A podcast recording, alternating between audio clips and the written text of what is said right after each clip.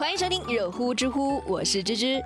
新的一周，跟我一起来刷新今天的知乎热榜吧。知乎热榜第一名，网约车司机带八十岁痴呆母亲跑车，知乎热度一千二百三十五万。四十七岁的胡师傅是一位滴滴司机，他的老婆是在市场打工，儿子和女儿也在外地。他的家里面还有一个八十岁的老母亲，因为母亲是患有痴呆症，生活不能自理，家里面又没有人照顾他，于是他就把母亲送去了养老院照看。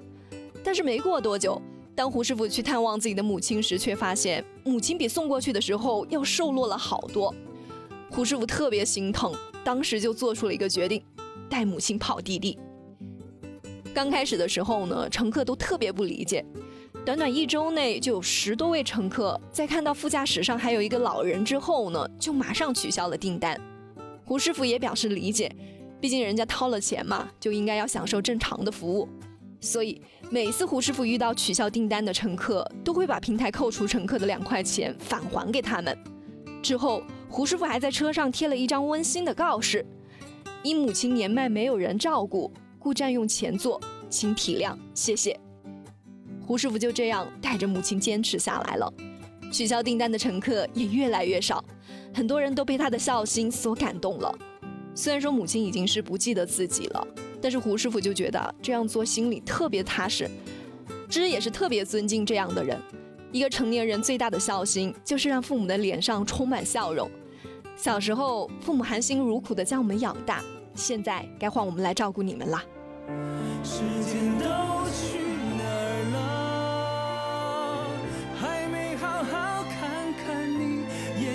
就花了。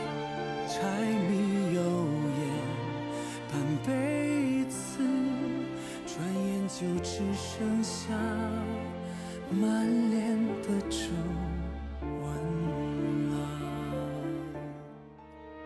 知乎热榜第二名，清华才女执意要远嫁非洲，二十四年过去了，她现在过得怎么样呢？知乎热度八百七十三万。如果说你的女儿要嫁给黑人，你会同意吗？这曾经是知乎上最热门的话题之一，网友们的评论也是五花八门啊。但是绝大多数的态度只有一个，坚决反对。倒也并不是因为歧视啊，而是因为文化差异太大了。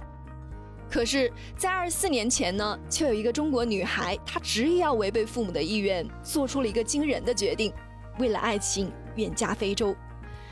这个女孩叫王力宏，是一个地道的北京大妞，他的父母都是工人，家境比较优越，而且王力宏他从小就是很多家长口中别人家的孩子，成绩优异，性格也好，之后还考上了清华大学。可是当爱情来的时候啊，真的是挡都挡不住。在一场社交活动中呢，他就认识了来自非洲乌干达的苏玛。没过多久，这两个来自不同种族的年轻人竟然相爱了。别说是二十多年前啊，就算是现在，如果说你周围有女孩子要嫁给非洲黑人，估计很多家长都不会同意的。可想而知，那个时候他们俩是承受了多大的压力。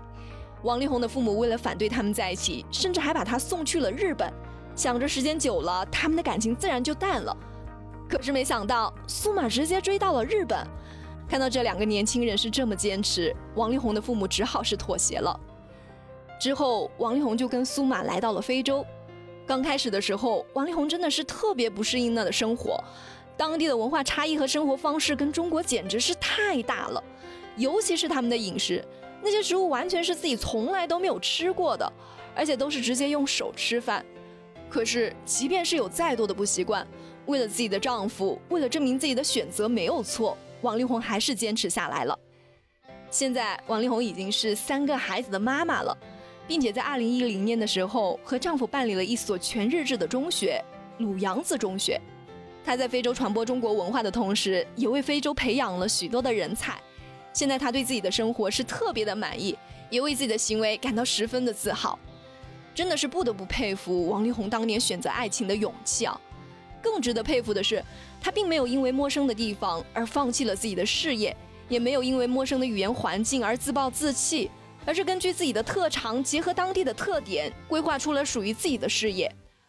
婚姻对于我们每一个人都是非常重要的，但是跨国的婚姻，它的不稳定因素的确是更高。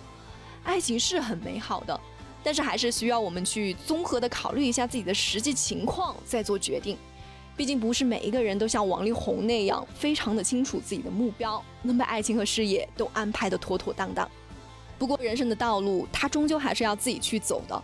只要是选择了之后无悔自己的人生就好了。